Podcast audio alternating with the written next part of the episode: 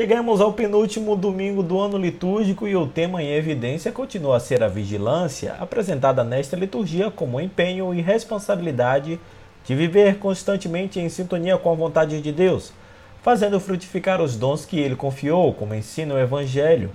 Isso exige disposição e coragem para correr riscos pelo reino, dedicando-se ao bem do próximo, como fez Jesus, aquele que fez o bem por onde passou em toda a sua vida terrena. A mulher diligente da primeira leitura é um exemplo concreto da vigilância ativa que deve caracterizar a vida dos cristãos. Ela praticamente antecipa o convite de Paulo na segunda leitura para que os cristãos vivam como filhos da luz.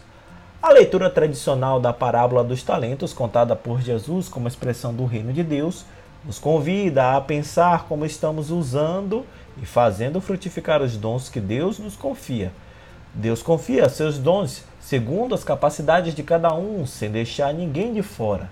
Preenche todos os seres humanos com bondade, misericórdia e amor, e confia que cada um use esses dons largamente para fazê-los frutificar na própria vida.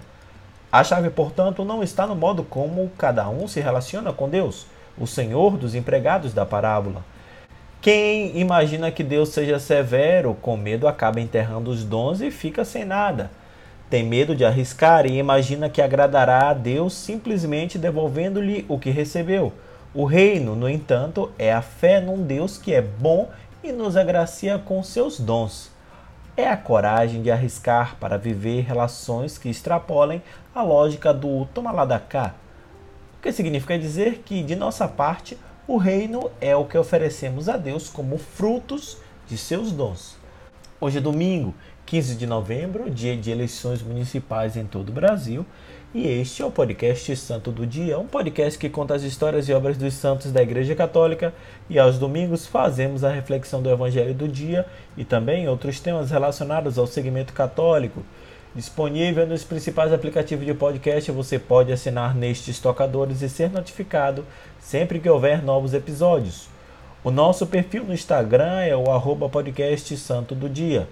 Hoje vamos refletir sobre o Evangelho da liturgia do 33º domingo do tempo comum, Mateus capítulo 25, versículos de 14 a 30, baseado nos roteiros homiléticos da revista Vida Pastoral, escrito pelo padre Francisco Cornélio Rodrigues e Padre Paulo Basaglia. Eu sou Fábio Cristiano, sejam bem-vindos ao Santo do Dia.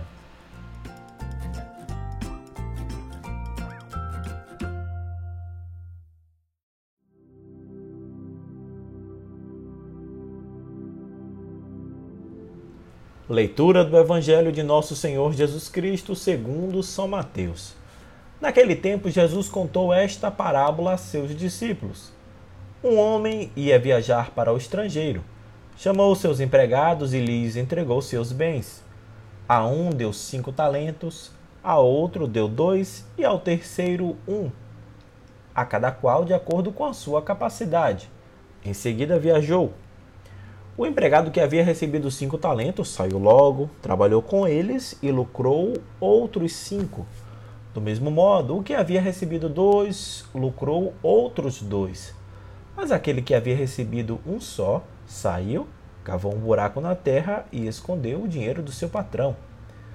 Depois de muito tempo, o patrão voltou e foi acertar contas com os empregados. O empregado que havia recebido cinco talentos entregou-lhe mais cinco, dizendo: Senhor, tu me entregaste cinco talentos. Aqui estão mais cinco que lucrei. O patrão lhe disse: muito bem, servo bom e fiel. Como foste fiel na administração de tão pouco, eu te confiarei muito mais. Vem participar da minha alegria. Chegou também o que havia recebido dois talentos e disse: Senhor, tu me entregastes dois talentos. Aqui estão mais dois que lucrei. O patrão lhe disse: Muito bem, servo bom e fiel. Como foste fiel na administração de tão pouco, eu te confiarei muito mais. Vem participar da minha alegria. Por fim, chegou aquele que havia recebido um talento e disse: Senhor, sei que és um homem severo, pois colhe onde não plantastes e ceifas onde não semeastes. Por isso, Fiquei com medo e escondi o teu talento no chão. Aqui tens o que te pertence. O patrão lhe respondeu: Servo mau e preguiçoso. Tu sabias que eu colho onde não plantei e ceifo onde não semeei? Então devias ter depositado meu dinheiro no banco para que, ao voltar, eu recebesse com juros o que me pertence. Em seguida, o patrão ordenou: Tirai dele o talento e dai-o àquele que tem dez. Porque a todo aquele que tem será dado mais e terá em abundância, mas daquele que não tem, até o que tem lhe será tirado. Quanto a este servo inútil, jogai-o lá fora na escuridão. Aí haverá choro e ranger de dentes. Palavra da salvação.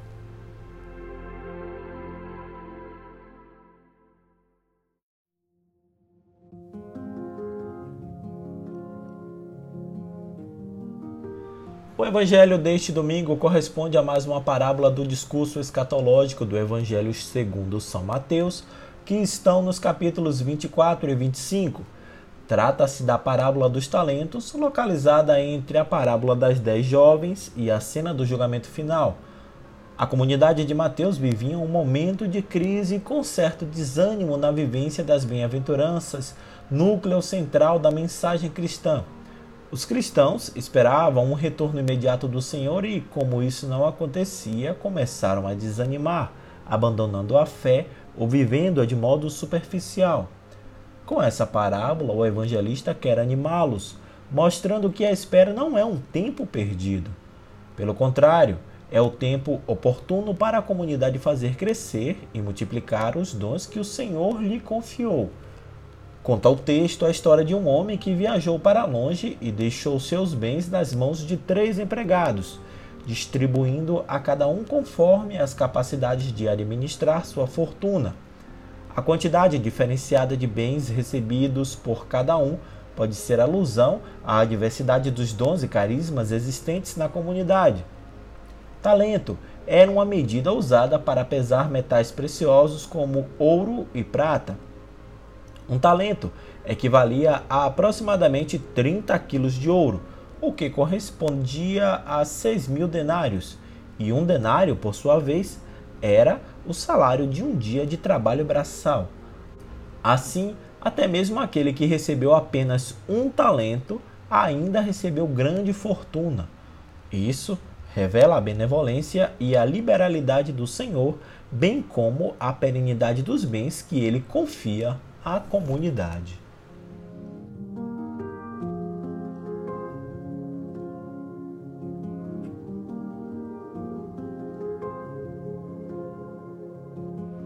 Na prolongada ausência do dono, dois dos empregados trabalharam e se esforçaram até duplicar o que tinham recebido.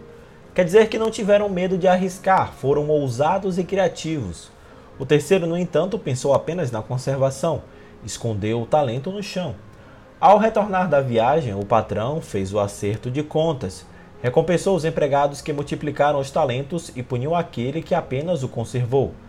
Além disso, o patrão chamou o terceiro servo de mau, mesmo sem ter cometido nenhum ato ilícito, mas apenas porque foi omisso.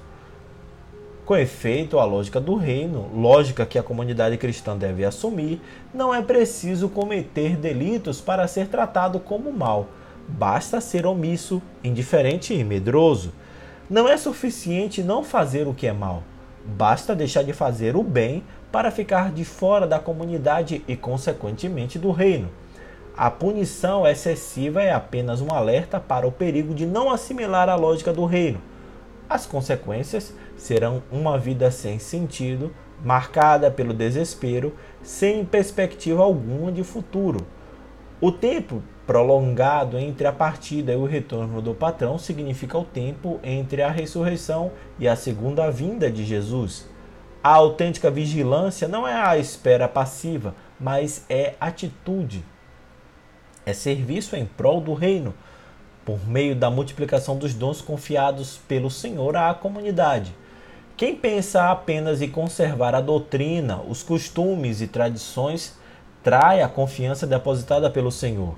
O reino exige decisão, ousadia, criatividade e liberdade para o uso dos dons recebidos.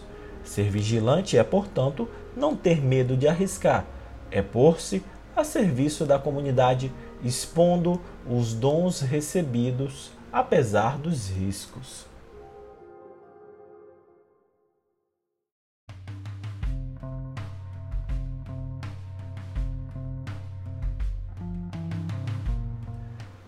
O alerta vai para a leitura fundamentalista dessa parábola tão comum hoje, segundo o qual os talentos são bens materiais e dinheiro.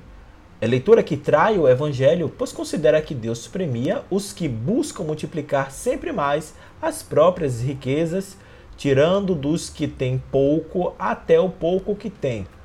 Vale lembrar que nos evangelhos, o único a oferecer riqueza como horizonte de vida foi o diabo a Jesus no episódio das tentações. Outra leitura alinhada com a vida e a missão de Jesus pode sim ser feita considerando os talentos como bens materiais e dinheiro.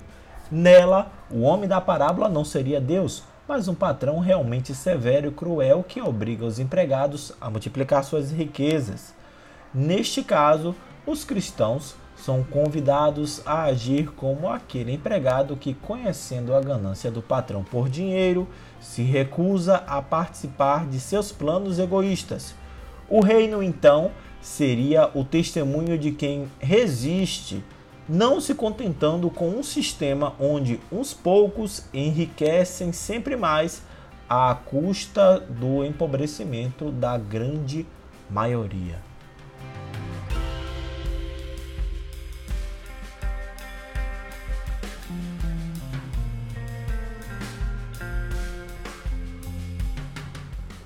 Muito obrigado por suas orações, carinho e audiência. Se você gostou dessa reflexão, encaminhe, indique ou compartilhe com quem você acredita que gostaria de ouvir também. Hoje, em grande parte do Brasil, acontecem as eleições municipais, onde os cidadãos vão às urnas escolherem seus representantes a prefeito e vereador pelos próximos quatro anos. Se você que me ouve agora está no Brasil e ainda não votou, peço que considere seu voto como um dos talentos da parábola de hoje e que o governante escolhido por você faça não o seu talento material ou o seu patrimônio crescer, e sim faça diminuir o abismo social que está cada vez mais crescente no país. Que escolhamos aquele que vai olhar para as necessidades das nossas cidades de maneira mais imediata combatendo firmemente as desigualdades sociais, priorizando os investimentos em saúde pública, educação e mobilidade. O mesmo vale para os escolhidos para o legislativo. E ao fim das eleições, o trabalho continua. Mesmo que o seu candidato não tenha sido eleito, devemos ser fiscais de todas as suas ações e suas atividades. Não esqueça que ainda estamos no meio de uma pandemia, então use máscara, leve o seu álcool em gel, sua própria caneta e os números dos seus candidatos anotados em um papel. Se por acaso estiver com sintomas de gripe ou se esteve com Covid desde o dia 1 de novembro, não vá votar e depois justifique o seu voto. Esta é uma recomendação do Superior Tribunal Eleitoral. Desejo a todos e todas uma semana de paz, coragem, saúde esperança e sabedoria. Até o nosso próximo encontro. Deus nos amou primeiro.